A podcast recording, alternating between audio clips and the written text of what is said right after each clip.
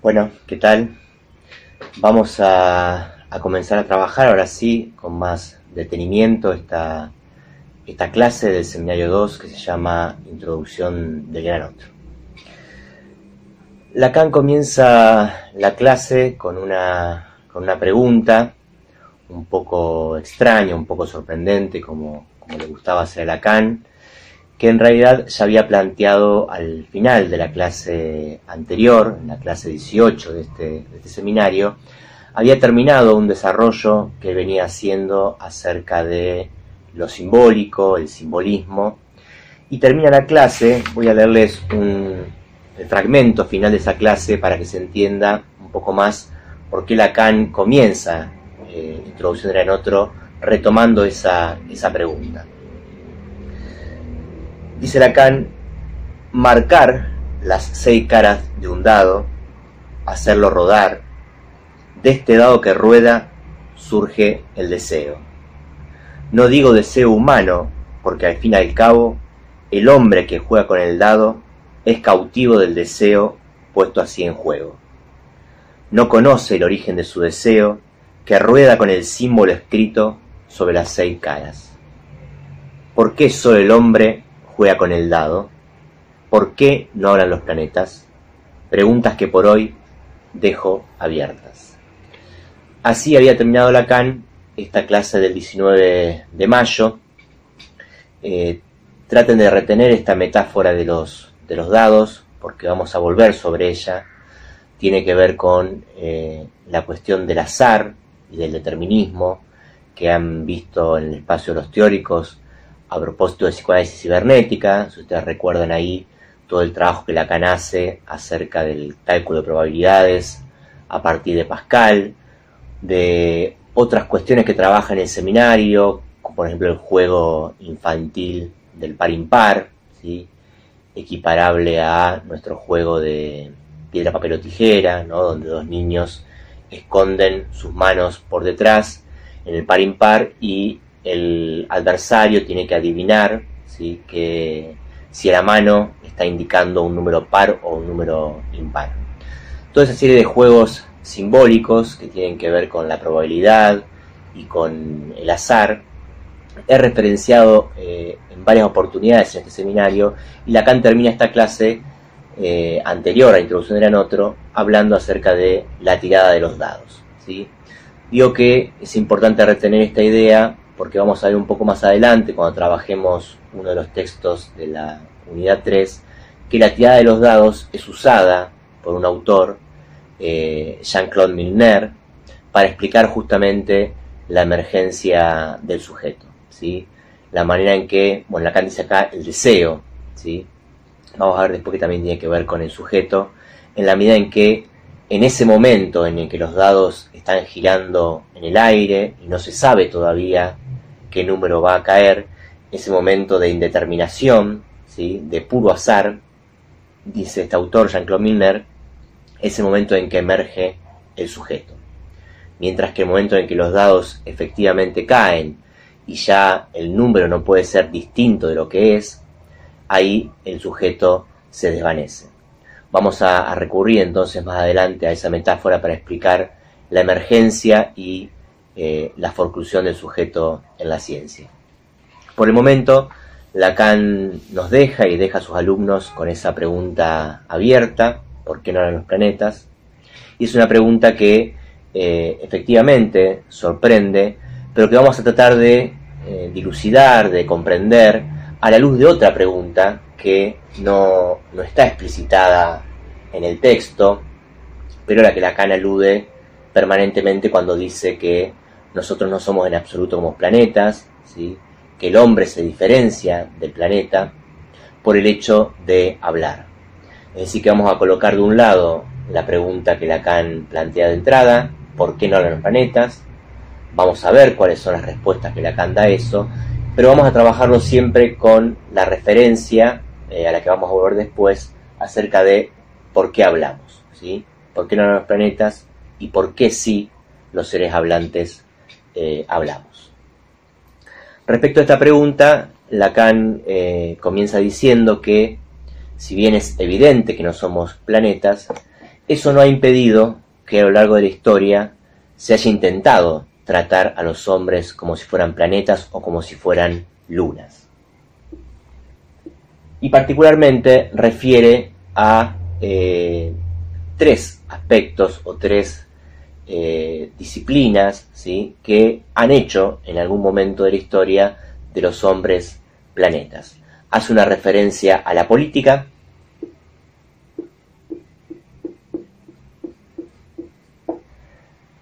particularmente a eh, la obra de Hitler, Mi lucha, en la página 353, a poco de empezar la clase, ¿sí? Dice Lacan, no somos en absoluto semejantes a planetas, cosa que podemos comprobar en todo momento, pero esto no nos impide olvidarlo. Pienso en una obra olvidada y que no era tan ilegible, pues probablemente no era su autor quien la firmó, y se llamaba Mein Kampf mi lucha.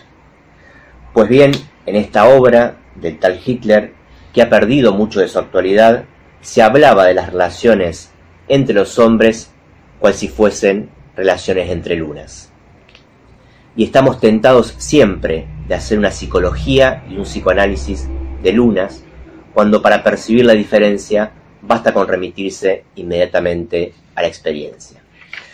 Eh, yo lamento no tener acá eh, el texto de mi lucha, me quedó en el consultorio eh, en el momento de la cuarentena, como para leerles algunos, algunos párrafos de ese, libro de Hitler, donde efectivamente se capta muy bien esto que Lacan señala de en qué punto el nazismo como proyecto político eh, consideró a los hombres como luna, consideró que podían ser calculadas sus masas, su peso, su gravitación, como si fueran objetos eh, lunares. Pero a, falta de, ese libro, vale la, referencia a una película, hay muchas películas sobre, sobre el nazismo, eh, justamente el, nazismo toca ese punto siniestro, Hemlich, diría Freud, de eh, lo real que hace que nunca terminemos de, de procesar lo que fue ese acontecimiento en la historia de la humanidad, eh, ese exterminio masivo de tantos seres humanos, hace que continuamente siga habiendo producciones simbólicas, se sigan escribiendo libros, se sigan haciendo películas, obras de teatro, tratando de inscribir algo de ese horror que nunca termina de eh, simbolizarse. Eh, pero hay una película argentina que no sé si la han visto, que se llama Guacolda, donde se trabaja la cuestión del nazismo de una manera tangencial, porque tiene que ver con el exilio del doctor Mengele, junto a otros nazis que se supone, se sospecha que se exiliaron en la Argentina. La película trata de manera eh, muy indirecta ¿sí? lo que el doctor Mengele hacía con los hombres, los experimentos, por lo que se hizo famoso este científico que asesoraba a Hitler. Y la película eh, a través de su título muy sugestivo, título que uno no comprende sino hasta ver la película hasta el final, es que eh, Wacolda designa el, nombre de una muñeca que tiene una de las protagonistas. ¿sí?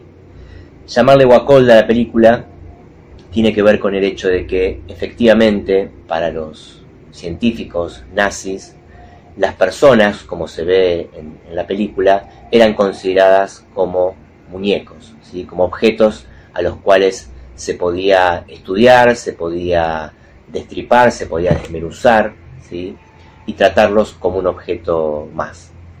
Eh, me parece que es una buena película para captar lo, lo, siniestro de esta operación que el nazismo hizo y que lo lleva a la cana a pensar que este proyecto político consistió fundamentalmente en una absorción de los hombres dentro de la categoría de lunas y por lo tanto de la quita de toda palabra. Esa es una, referencia. La otra referencia tiene que ver con eh, los postfreudianos.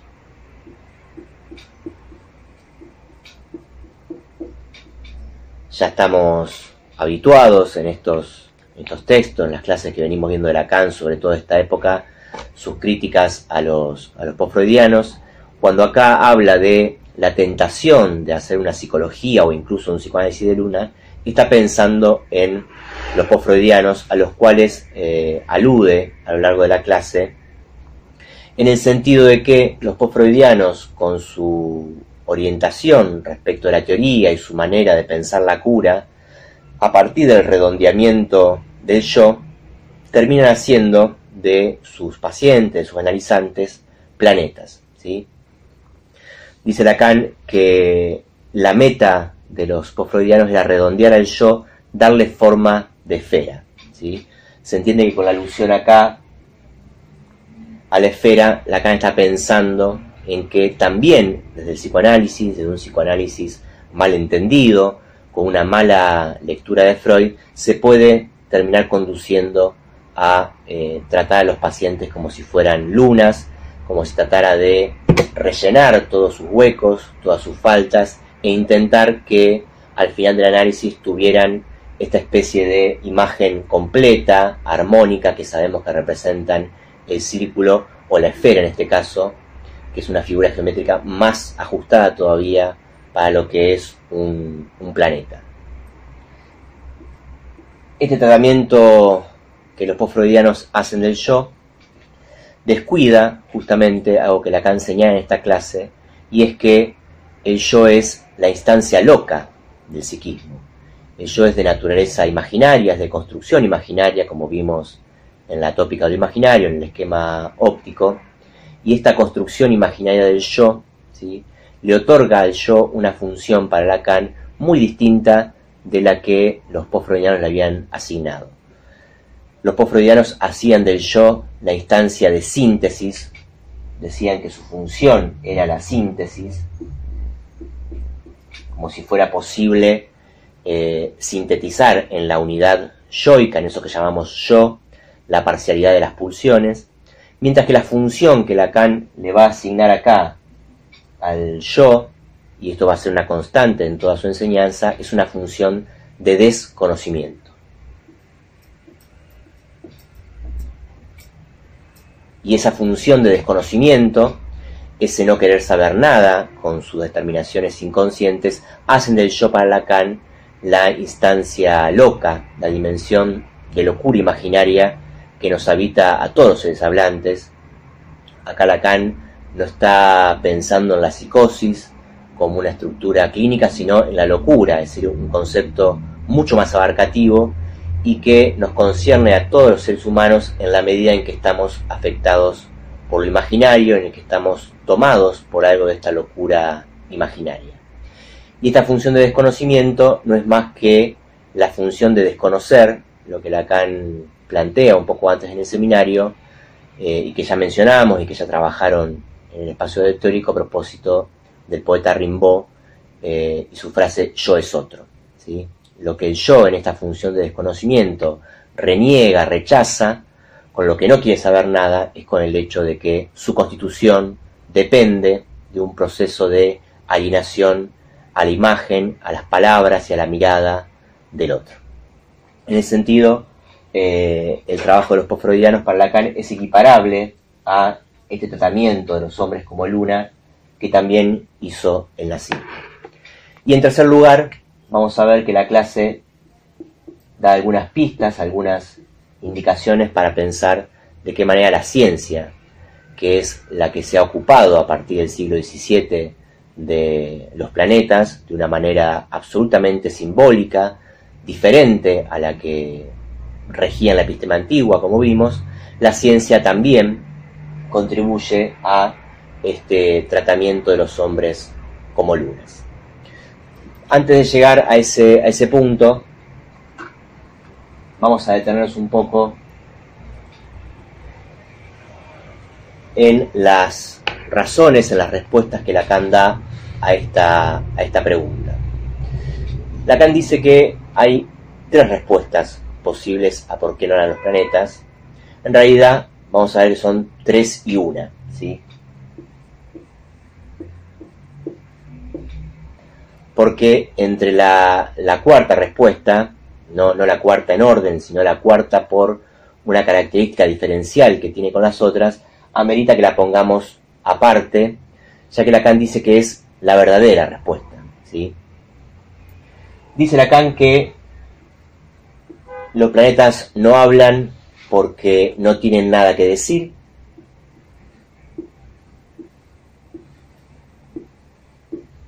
Voy a anotar aquí sobre las palabras claves de la frase, ¿sí?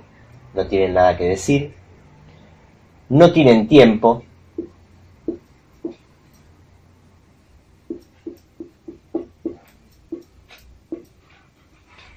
Y una respuesta que le llega de la mano de, Coiré, a quien él le hace esta pregunta, eh, y Coiré le dice, porque no tienen boca.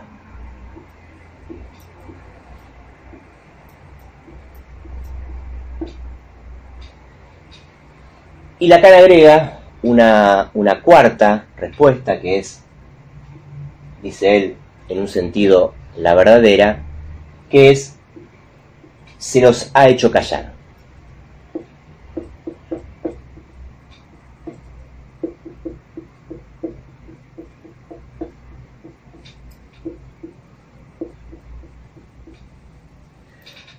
Vamos a detenernos un poco entonces en cada una de estas respuestas, qué quiere decir cada una de estas respuestas y por qué Lacan concluye que, eh, que se los ha hecho callar es en un sentido la, verdadera. Primero que Lacan plantea que estas tres respuestas o estas cuatro respuestas tienen la misma estructura que eh, un chiste que había sido planteado por Freud, que Freud trabaja en su libro sobre el chiste, pero al que ya había aludido en otras obras anteriores, que es el chiste del caldero agujereado. No sé si es un, ejemplo que ustedes conocen, así que por las dudas lo voy a, lo voy a referenciar. Eh, dice Freud que una persona A le ha prestado a B un caldero.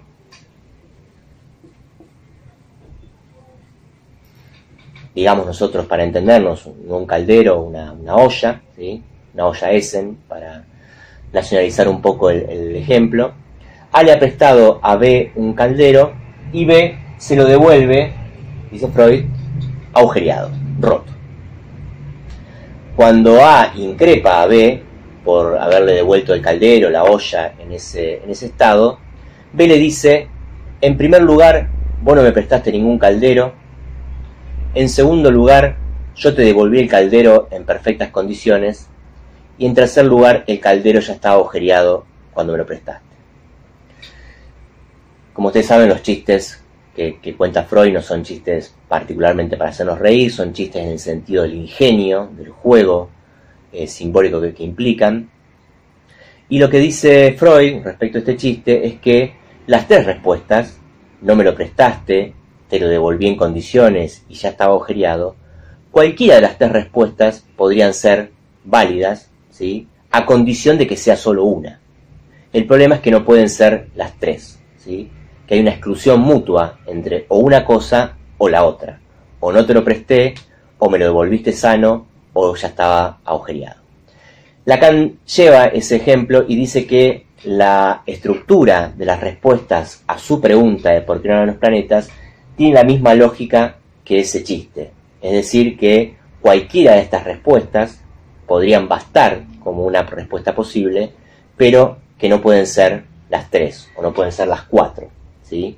Que solamente una puede ser la válida porque una excluye a las otras. Vamos a ver entonces la eh, primera respuesta. Porque no tienen nada que decir. Es decir, esto es equivalente a decir que no hablan. ¿sí? Es casi una respuesta tautológica. Ahora el acento habría que ponerlo no tanto en decir, porque es evidente para Lacan que los planetas no hablan. El acento hay que ponerlo en nada. ¿sí? No tienen nada que decir implica en este contexto en el que Lacan lo plantea que los planetas no tienen un vacío, un agujero, una nada, ¿sí? que les permitiría decir. Y eso es ya uno de los puntos que nos diferencia con los planetas. El hecho de que hablemos está condicionado, está determinado por el hecho de que el ser hablante, a diferencia de los planetas, que tiene una estructura esférica, como decíamos, Lacan plantea que el ser hablante responde a otra estructura topológica, a otra figura, que ya no es la esfera,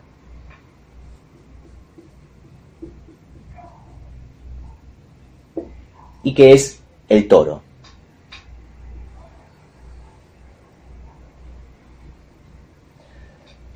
No vamos a, desarrollar ahora eh, todas las, implicancias topológicas que tiene esta diferencia entre la esfera y el toro. Simplemente la, traigo a colación para que se entienda ¿sí? que uno de los puntos que diferencian a los planetas y que hacen que ellos no hablen y los seres hablantes sí, para Lacan está dada porque, a diferencia de la esfera, un toro se constituye a partir de un agujero. ¿sí? Un toro, podríamos decir, es una esfera a la que se le ha hecho un agujero. ¿sí? Un toro es similar a un anillo, ¿sí? a una goma de neumático, dice acá en un momento. Es decir, una figura esférica, pero cuya particularidad es que está agujereada. ¿sí? Y ese agujero permite, según Lacan, que por ese agujero pase el decir. ¿sí? Y va a decir en algún momento también que por ese agujero es que aparece el sujeto. Por lo tanto, decir que los planetas no tienen nada para decir es decir que no tienen agujero, que no tienen este vacío constitutivo que pudiera hacer que eh, hablaran. El segundo aspecto se vincula también con la cuestión de la palabra, con la cuestión del hecho de hablar, las implicancias y las consecuencias que tiene el hecho de hablar, que es la cuestión del tiempo. ¿sí? No tienen tiempo, no, no debe entenderse acá como que les falta tiempo para hacer cosas, ¿sí? sino que les falta radicalmente el tiempo, ¿sí? que están fuera del tiempo, los planetas. Lo cual es coherente con la, definición que Lacan da en esta época y que hemos mencionado ya de lo real como aquello que encontramos o que vuelve siempre al mismo lugar. ¿sí? El movimiento circular de los planetas, el movimiento de los astros, en la medida en que siempre vuelve al mismo punto de partida, es equivalente, dice Lacan, a la idea de que no haya un tiempo en el sentido progresivo. ¿sí? Eh, de hecho, simbólicamente hablando, solamente hay tiempo por el hecho de que hablamos. Si lo pensamos un poco detenidamente en, lo que es el ser hablante, la noción de tiempo, la primera experiencia que tenemos del tiempo, incluso mucho antes de poder eh, reflexionar acerca del tiempo y entender el funcionamiento del tiempo, está dado por el hecho de hablar, ¿sí?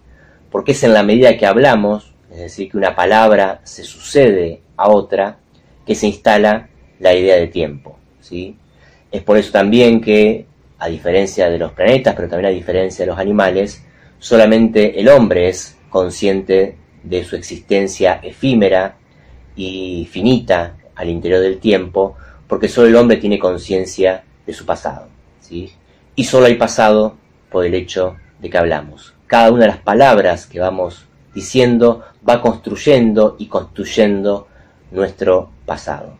Si no habláramos, efectivamente no habría tiempo que es algo que en la clínica se suele eh, notar muy claramente en el trabajo con pacientes con autismo, por ejemplo. ¿no? Saben que el mutismo, el, no hablar, es un, rasgo muy característico de estas, estas estructuras, donde justamente pareciera que no hubiera tiempo, que el tiempo nunca pasara. ¿Sí? Y en tercer eh, lugar tenemos la respuesta que le da Coiré.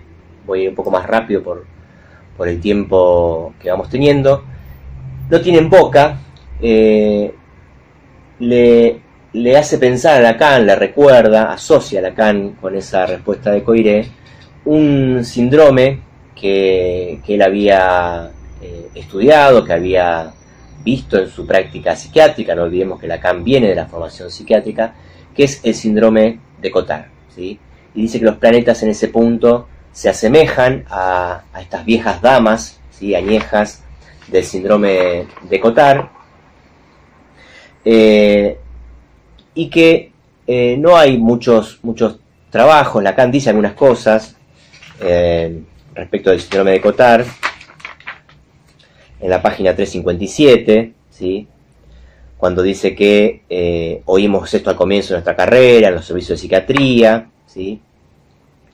ellas nos hacen saber, estas pacientes, que tampoco tienen estómago y además que no morirán nunca, ¿sí? es decir, que son eternas, como los, los planetas,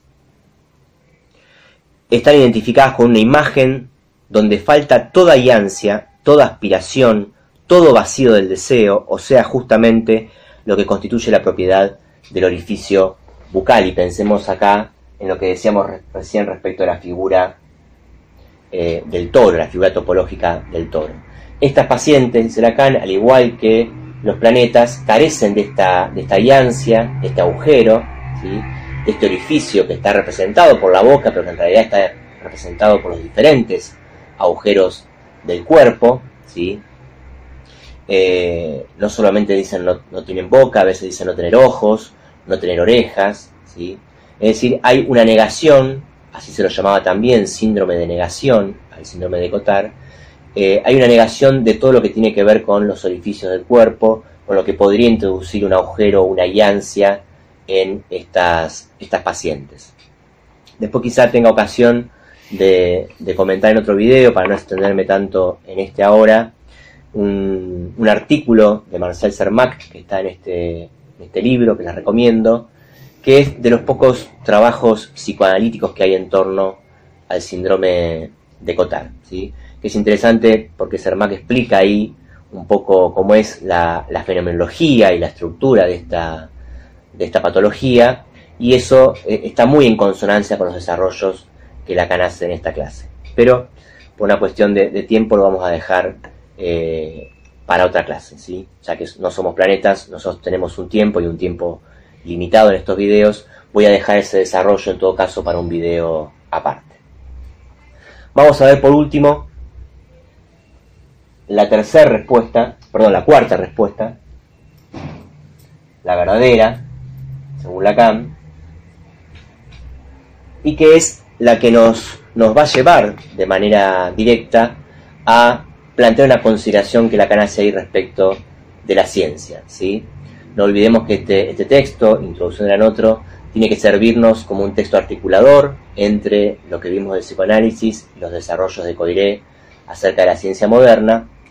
Efectivamente, cuando Lacan comienza a desarrollar esta respuesta, que se los ha hecho callar, dice que no es del todo cierto que eh, nunca hayan hablado, ¿sí? que en algún momento los planetas hablaban, lo dice en la 358, 359, sería un error creer que sean tan mudos los planetas, ¿sí?